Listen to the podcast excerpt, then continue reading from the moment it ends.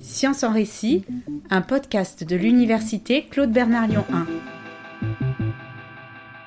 Lors du concours Ma thèse en 180 secondes, les doctorantes et doctorants ont 3 minutes pour présenter leur sujet de recherche au grand public de la façon la plus accessible possible. Un vrai défi de vulgarisation scientifique au vu de la complexité de certains sujets alors doctorant à l'Université Lyon 1, Bastien Marguet l'a relevé brillamment lors de l'édition 2022. Après avoir remporté la première place de la finale locale, il se qualifie pour la grande finale nationale organisée à Lyon le 31 mai 2022. Bastien nous raconte cette grande aventure, ses coulisses, mais aussi ce qu'elle lui a apporté pour la suite de son parcours. Bonjour Bastien. Bonjour. En 2022, tu étais doctorant à l'Institut Lumière Matière à Lyon 1. Ta thèse consistait à modéliser les défauts dans le graphène, un matériau au fort potentiel d'application. Quel a été le déclic pour te lancer dans une telle recherche? Donc en fait, moi à ce moment-là, ce que je cherchais, c'était faire de la physique analytique, donc c'est-à-dire de la physique qu'on peut littéralement résoudre sur une, feuille de papier avec un crayon. Et puis, euh, et puis j'étais très attiré par la ville de Lyon, euh, pour plusieurs raisons personnelles. Et donc j'ai cherché à Lyon des chercheurs voilà, qui étaient capables de, mener ce type de recherche. Et il s'avère que j'en ai rencontré un, donc Olivier Pierre-Louis, qui était mon directeur de thèse. Euh, j'ai assez vite accroché avec sa manière de, de, penser, de voir les choses. Et donc euh, c'est plutôt par hasard que je me suis plongé sur le graphène finalement, parce que toutes ces conditions ont été remplies.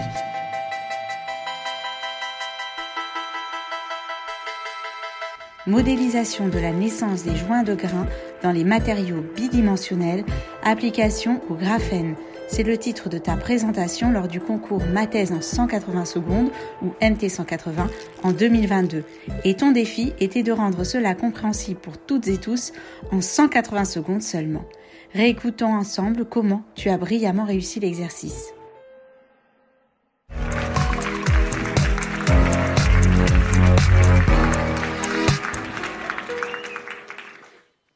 Pompier, vétérinaire, astronaute. Allez, venez, on se replonge dans nos rêves d'enfance. Moi, j'admirais les grands cuisiniers, mais mon destin ne m'a pas mené dans cette direction. Alors j'ai suivi un autre rêve, changer le monde avec des objets du quotidien. Tout a commencé en 2004, une année comme les autres, mais une découverte allait bouleverser notre monde. Le graphène, c'est l'objet de ma thèse. Cela ne vous évoque certainement rien, mais c'est un super matériau, aux propriétés exceptionnelles un million de fois plus fin qu'une feuille de papier, 200 fois plus résistant que l'acier. C'est l'un des tout meilleurs conducteurs électriques. Alors, à votre avis, où peut-on le rencontrer? Constitué d'atomes de carbone reliés entre eux en hexagone, le graphène est une feuille atomique qu'on retrouve, tenez-vous bien, dans la mine de vos crayons de papier. Il est ultra prometteur, je vous laisse imaginer. Nos smartphones se rechargeront en quelques secondes. Nos malades atteints de cancer seront pris en charge plus rapidement. Nos passoires en oxyde de graphène rendront l'eau des océans potable. Ce serait incroyable. Mais aujourd'hui, quels objets du quotidien contiennent du graphène? Une infime partie seulement, car le graphène de bonne qualité reste très difficile à produire. Il est certes abondant, mais trop peu et trop mal exploité. Donc, comment ne pas rater une telle opportunité? C'est là que j'interviens. Laissez-moi vous expliquer ma thèse dans la grande émission Cuisine. Cette semaine, nous allons préparer du Graphène. Prenez un échantillon métallique plat. Déposez-le dans un four à 1000 degrés Celsius. Saupoudrez la plaque d'atomes de carbone pour créer les premiers cristaux de graphène dispersés. Arrosez-la ensuite à grand jet de carbone jusqu'à jonction des différents cristaux. Laissez finalement reposer le tout jusqu'à cicatrisation des jonctions. Et voilà, votre graphène est prêt. Enfin, presque prêt. Parce que toutes ces cicatrices, qu'on appelle joints de grains, le rendent moins performant qu'espéré. Alors, dans mon laboratoire, je traduis l'expérience culinaire en mathématiques. Avec la précision d'un chef étoilé, j'associe les bons ingrédients dans mes équations. En faisant varier la température du four et le temps de cuisson, j'améliore la finition. Pour mon meilleur graphène, j'ai même montré qu'une méticuleuse augmentation du débit de carbone rend les cicatrices plus lisses, plus jolies, moins visibles. Cher public, ce soir, je vous propose de naviguer entre rêve et réalité. Dans mon restaurant, vous êtes installé à la plus belle table, parfaitement dressée, et sous la cloche de ce plateau d'argent, je vous ai préparé ma spécialité. En tant qu'invité d'honneur, vous découvrirez cette douce saveur de légèreté que procure le graphène de qualité. En moins d'une minute, vos smartphones, ordinateurs et voitures électriques seront rechargés. Bonne dégustation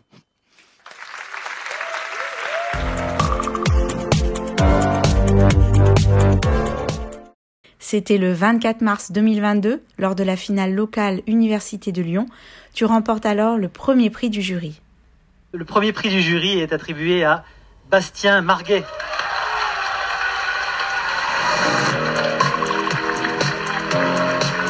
Que ressens-tu à ce moment-là? Euh, il, y a la, remise des, différents prix qui s'effectuent. Et donc évidemment, on commence toujours par le, troisième prix, puis le second. Et à ce moment-là, je me dis bon bah je suis, j'y suis toujours pas. Alors j'espère effectivement toujours, j'ai toujours ce petit espoir de dire peut-être que peut-être que c'est moi qui le remporte. Et au moment où mon nom euh, s'affiche euh, sur l'écran, euh, à ce moment-là, bon, je, je suis plus capable de dire exactement ce qui s'est passé. Je sais juste que c'est un petit, une petite sorte de blackout à ce moment-là dans ma tête.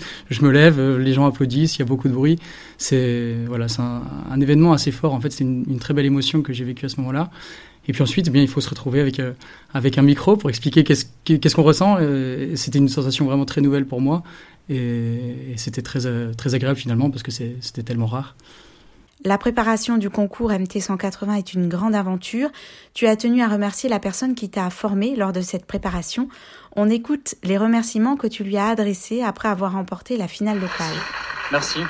Merci, merci à tous d'être venus déjà. Et c'est vrai que pour préparer un texte comme ça, en fait, c'est une aventure qui a, duré depuis déjà quelques mois. Et évidemment, on se fait accompagner, donc, euh, comme on l'a déjà rappelé tout à l'heure, avec Carole qui nous a, a donné une formation de très haute qualité. Donc, euh, merci beaucoup, Carole. Et vous savez que tout formateur doit, doit être parfois euh, dur. Donc en fait, la première fois que je lui ai envoyé mon texte, je lui avais dit, enfin je lui avais envoyé en étant tout confiant, très confiant de, de mon texte. Sa réponse a été je suis déçu. Donc du coup j'ai dû tout retravailler et, je suis content d'avoir fait parce que voilà je, je suis ici maintenant ce soir. Donc merci Carole pour ta dureté parfois. Et, et voilà, sinon merci aussi à, à mes amis qui m'ont écouté pendant, pendant plusieurs fois, lors de mes répétitions. Yes. Donc euh, voilà, et merci à tous. J'espère que vous avez passé une très bonne soirée. Euh, en tout cas, nous aussi, clairement. Donc euh, voilà, merci. Alors raconte-nous plus en détail le déroulement de cette préparation. alors donc la finale était à la fin du mois de mars et il me semble que donc ça démarrait en décembre. Au milieu mi-décembre, on avait une première formation en ligne et arrivé en janvier, là cette fois on a une formation en présentiel et c'est là que je me suis rendu compte qu'en fait que cette formatrice était une très bonne formatrice parce qu'elle nous a vraiment donné des clés pour se mettre en avant et puis pour être capable de, de prendre la parole avec confiance. Et finalement, mon texte, moi, je l'avais déjà un petit peu préparé à ce moment-là. Et voilà, avec ces exercices qu'elle nous a qu'elle nous a donnés, euh, j'ai vraiment été capable en fait de voilà de, de, mettre en avant ce texte et de le, et de vraiment le jouer plus que de le réciter. Comment est venue cette idée de parallèle avec la cuisine? Disons que c'est un premier exercice, c'est de chercher des métaphores pour euh, transmettre euh, ces sujets scientifiques qui sont particulièrement complexes. Donc, euh, j'ai cherché des métaphores d'un peu euh, tous les champs que, que je connaissais. Euh, au départ, j'étais parti sur des métaphores en fait euh, de, de, de, de, camps militaires et, du soin infirmier, etc. Et puis en déroulant, donc voilà mon, mon, mon texte, j'ai senti qu'il manquait une petite, il, man il, manquait un fil conducteur sur toute mon histoire. Disons, il y avait quelques petits points qui étaient très intéressants au niveau de la métaphore militaire et, et du milieu de l'infirmerie, mais j'arrivais pas à trouver un lien complet sur mes trois minutes. Et, euh, et, notamment, ce point qui me manquait, c'était lorsque j'explique comment on produit du graphène. Là, à ce moment-là, la métaphore un peu naturelle qui s'est imposée, été une métaphore de la cuisine. C'est-à-dire qu'en fait, lorsqu'on produit du graphène, j'ai pas trouvé d'autre moyen pour le vulgariser que d'expliquer pas à pas, comme si on avait une recette de cuisine, en fait, quelles sont les différentes étapes. Lors de la préparation, as-tu tissé des liens particuliers avec les autres candidates et candidats? C'est ça qui est bien, c'est que dans la formation, on rencontre d'autres doctorants, donc qui ont le même âge que nous, euh, des profils par contre vraiment différents, des milieux de recherche complètement différents, et, chacun a son point de vue. Et effectivement, euh, un chercheur en sciences sociales va pas du tout avoir la même approche qu'un chercheur en sciences, euh, en sciences dures. Et il y a des échanges très fructueux qui, sont, qui ont pu s'effectuer à ce moment-là. Donc euh, après les sessions de formation, on se retrouvait pour aller euh, au restaurant, pour manger ensemble et discuter un peu plus profondément, euh, voilà, suite aux, aux, différents événements. Donc on a créé un peu le lien avec certaines personnes. Et en fait, il y, en a, il y a bien une ou deux personnes avec qui j'ai toujours contact parmi, ces, parmi ces gens. Comment sont les rapports entre les candidats? Est-ce qu'il y a de la solidarité? Est-ce qu'on ressent l'esprit de compétition? Il y, a, il y, a, clairement de l'entraide, ça c'est évident. Euh, la compétition, on va dire, ce serait plus en, fonction de chacun ce qu'il va ressentir. Est-ce que, en fonction de l'enjeu que chacun va mettre dans l'événement, euh, une personne qui va mettre aucun enjeu dans l'événement va pas ressentir du tout de la compétition. Et dès qu'on va se prendre un petit peu au jeu, justement, euh, l'aspect compétition va rentrer en compte. Et, après, ça dépend en fait de chacun, de, de ce qui, de, sa manière d'appréhender l'événement. Personnellement, moi, je, je, je, je, voyais le, je voyais le concours comme un, un bon exercice pour voir à quel niveau j'étais au niveau de ma, de ma prise de parole en public et de voir aussi quel impact je pouvais avoir sur le public. Donc j'étais assez sensible à, ces sujets-là. Et puis le résultat, euh, je le voyais clairement comme un indicateur de mon niveau. Donc comme j'ai toujours été un, compétiteur, j'ai toujours voulu voilà, arriver au plus haut possible. Moi, je mettais une petite dose d'enjeu dans, dans cet événement, au-delà du, au -delà du jeu. Alors selon toi, Bastien, pour quelle raison as-tu gagné cette finale locale? Qu'est-ce qui a fait la différence? Apparemment, d'après ce qu'on m'a dit, parce que c'est vrai que moi, euh, c'est toujours difficile d'avoir un, recul sur ce qu'on a fait par rapport aux, autres. Donc, d'après ce qu'on m'a dit, euh, en fait, j'avais, j'ai apporté une, énergie assez rare en fait sur la scène. Donc, euh, je pense que j'avais une, une, partie de mon discours qui était très bien construite, on va dire d'un point de vue scientifique, et une seconde partie qui était finalement assez bancale en, en étant revenu dessus après. Mais par contre, apparemment, j'avais une très grande énergie que j'ai pu j'ai pu démontrer à ce moment-là et, ça a emporté en fait le public avec moi et, c'est pour ça que ça, ça, a pu séduire. En remportant la finale locale, tu te qualifies pour la demi-finale nationale du concours organisée à Paris en avril 2022. Là-bas, ta prestation séduit le jury et t'offre une place pour la grande finale nationale à Lyon le 31 mai 2022. Vous n'êtes alors plus que 16 doctorantes et doctorants en lice dans toute la France. Comment as-tu vécu ces différentes étapes? Raconte-nous les coulisses, l'ambiance entre les candidates et candidats. Comment gérez-vous le stress? Entre la finale locale et la demi-finale à Paris, euh, je crois qu'il y avait que deux, ou trois semaines. Et du coup, c'était extrêmement rapide. En fait, le temps juste de se dire on est qualifié, eh bien, il fallait déjà prendre les billets de train, il fallait déjà réserver l'hôtel et il fallait déjà se replonger directement. Donc, en fait, ce délai est extrêmement court. Euh, on n'a pas vraiment eu le temps de voir ce qui se passait. Et on arrive projeté à Paris pour euh, trois jours euh, avec euh, une soixantaine de doctorants venus de la France entière, chacun lauréat dans sa région. Et là, on a vécu trois jours incroyables, en fait. Donc, tous ensemble, on a, on a fait des, repas ensemble, des soirées ensemble. Et puis, après, il y avait également le, le concours qui était là. Alors, je me souviens d'une longue journée, c'était le vendredi. on avait démarré à 8 heures du matin. Et puis il y a eu les, les 60 passages dans la journée, alors 60 fois 3 minutes, puis à chaque fois des, des petits commentaires euh, de chacune des personnes. Et à la fin de la journée, on était complètement épuisés, mais on avait vécu en fait une grande journée de vulgarisation scientifique. C'était c'était vraiment un, un moment incroyable. Et puis surtout, il y avait eu ce stress qui était retombé parce que tout le monde était passé enfin. Euh, la veille, je pense que voilà, il y avait encore, ça se ressentait dans le, comportement des gens qu'il y avait des petites tensions. Et puis le soir, bah, tout le monde était complètement libéré. Et, là, France Université nous, organisait une grande soirée pour tous nous réunir et apprendre à mieux se connaître. Donc été, c'était un, un très bon moment à ce moment-là. Euh, voilà comment s'est passée la demi-finale.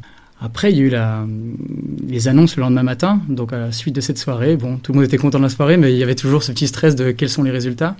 Le samedi matin, euh, voilà, les différents jurys se sont rendus disponibles pour nous donner leurs commentaires à chacun, chacun d'entre nous. Et puis ils ont annoncé euh, les résultats.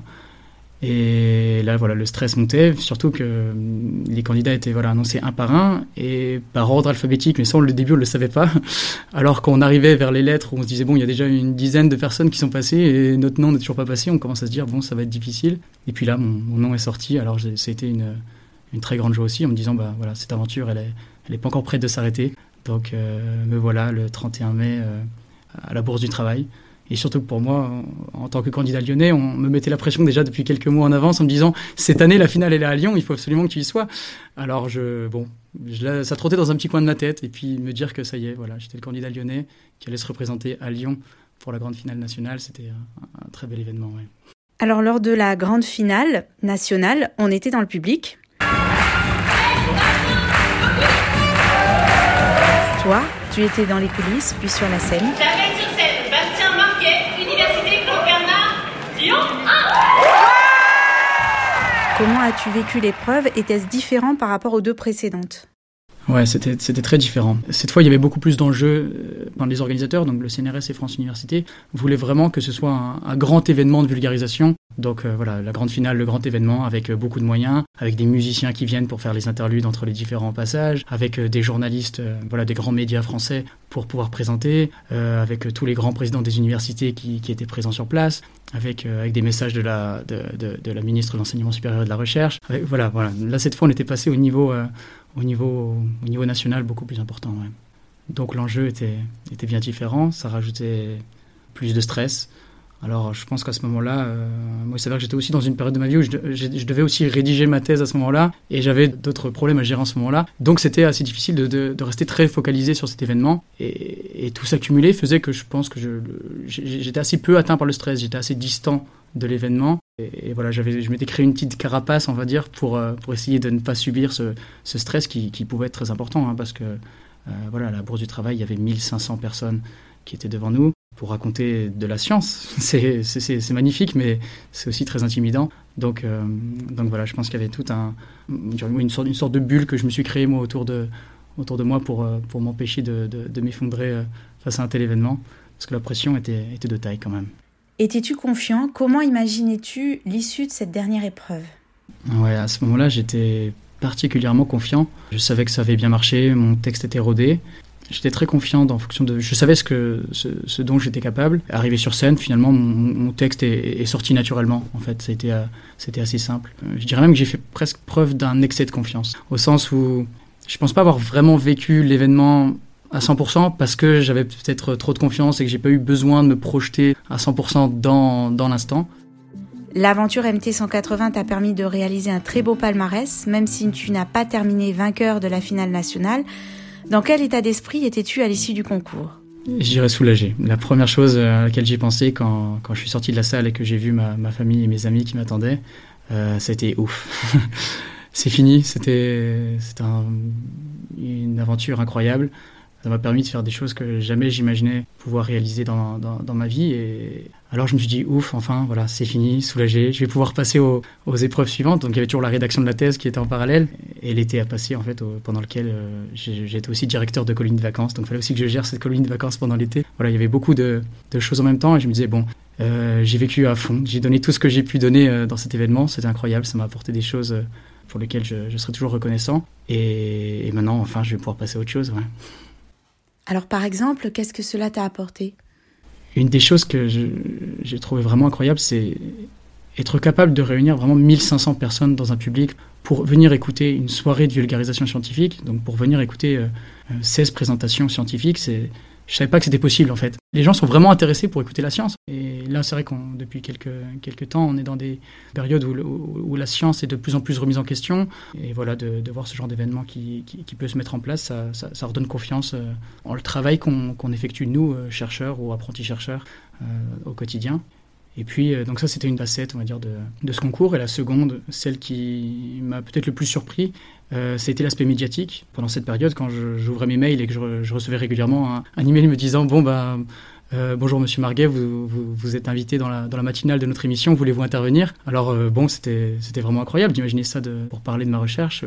alors, évidemment, j'étais flatté. J'ai vraiment voilà, profité de ces, occasions-là pour pour progresser dans ces exercices de, de, de, prise de parole en public et de, et de me dire c'était important de, d'être capable de porter euh, les couleurs de la science assez haut sur l'espace médiatique et, public. Donc, euh, donc j'étais ravi d'être une des personnes qui était capable de, faire ces choses-là. Pour quelles raisons as-tu souhaité participer à ce concours? Alors moi, personnellement, j'ai toujours aimé apprendre de nouvelles choses, plein, plein de choses, des nouvelles techniques, des nouvelles théories, des nouveaux concepts, mais pas uniquement pour les garder pour moi. J'ai besoin de transmettre les choses pour, bien transmettre les choses, j'ai dû apprendre à, bien parler. Et ce genre d'exercice voilà, est vraiment là pour apprendre à bien parler de choses compliquées. Ça démarrait de ça, cette envie de transmettre des choses euh, qui peuvent être compliquées, de les transmettre de manière simple euh, aux gens. Et puis, euh, et ensuite, je me suis rendu compte qu'il y avait d'autres enjeux derrière. Mais ça, c'était au fur et à mesure de l'avancée de mon parcours. Je me suis rendu compte qu'il y avait aussi un enjeu assez crucial de société qui était effectivement de, de parler de science dans les médias. Je trouve qu'on n'en parle pas assez. Euh, et, c'est vrai que ce concours, en fait, est, une belle porte d'entrée pour pouvoir parler de la science euh, sur l'espace médiatique. As-tu des anecdotes en lien avec ta prestation en termes d'impact de vulgarisation scientifique? En fait, euh, suite à ça, donc suite à la finale locale, j'ai reçu un message de ma, de ma mamie qui, elle, alors n'a absolument aucune formation scientifique et qui, voilà, qui est très distante de ça, à qui j'avais déjà essayé de, de, parler de cette recherche. Mais elle m'a envoyé un message euh, en me disant si tu veux faire la cuisine chez moi, j'ai des bonnes casseroles et des crayons de papier. Et là, je me suis dit, bon, bah finalement, il y a quand même un vrai impact de cette recherche, parce que même des gens qui, bon, n'avaient pas forcément envie de comprendre ces choses très complexes, finalement, elles ont retenu quelque chose quand même. Et, je me suis dit que voilà, ce, concours a vraiment permis d'accrocher certaines personnes. C'est comme un petit hameçon, en fait, qui permet de, voilà, aux gens de leur dire, bon, le graphène, c'est important, finalement. Et puis ensuite, ben, elles sont ouvertes à qu'on puisse leur expliquer des choses plus pointues. Mais il faut déjà trouver cette petite porte d'entrée, ce petit hameçon, là, pour, voilà, crocheter un petit peu. Et, et une fois qu'on a captivé la personne, on est capable d'en dire beaucoup plus. C'est un peu comme ça aussi que je vois le métier d'enseignant, euh, finalement, aujourd'hui. C'est toujours, voilà, être capable de captiver euh, la personne, trouver la petite porte d'entrée pour pouvoir ensuite parler beaucoup plus profondément et beaucoup plus posément de, de toutes les choses importantes. Quel conseil, toi Bastien, donnerais-tu aux futures candidates et candidats? Je pense que la chose la plus importante, c'est de se dire que euh, cet événement, c'est, il faut vraiment le considérer comme un jeu en fait. Voilà. Si on monte sur scène, c'est comme si on, si on fait du théâtre, on, on cherche d'abord à, à jouer, à s'amuser et à vivre l'instant présent à 100% c'est trop facile d'avoir des regrets ensuite, se dire bon bah j'ai été intimidé par l'événement et du coup je me suis construit cette carapace qui m'a un peu écarté et, je pense que c'est un de mes un de mes regrets pour la pour la finale nationale. Le meilleur conseil que je pense pouvoir donner c'est c'est surtout d'affronter vraiment l'événement euh, à 100% et de, et de le vivre au maximum.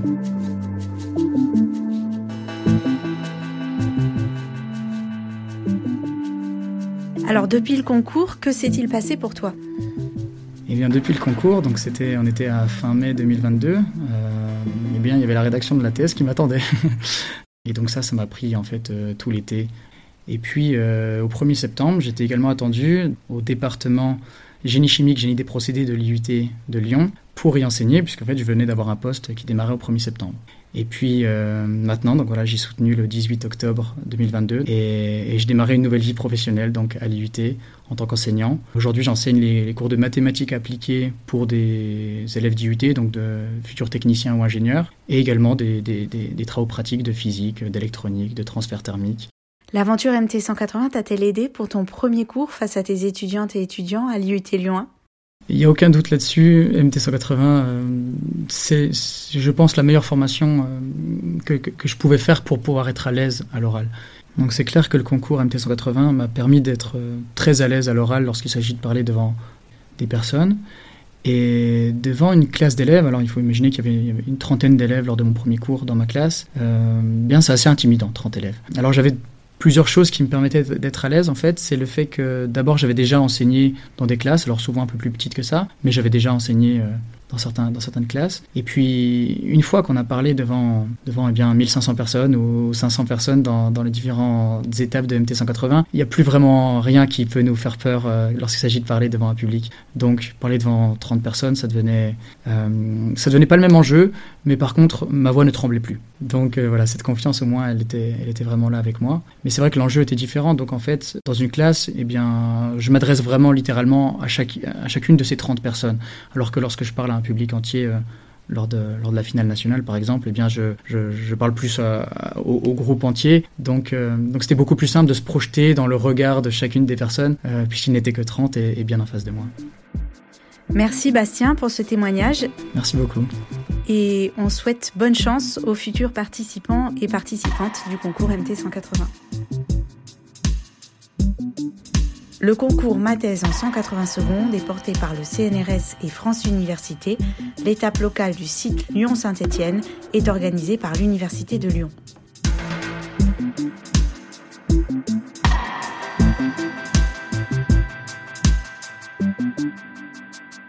Cet épisode vous a plu?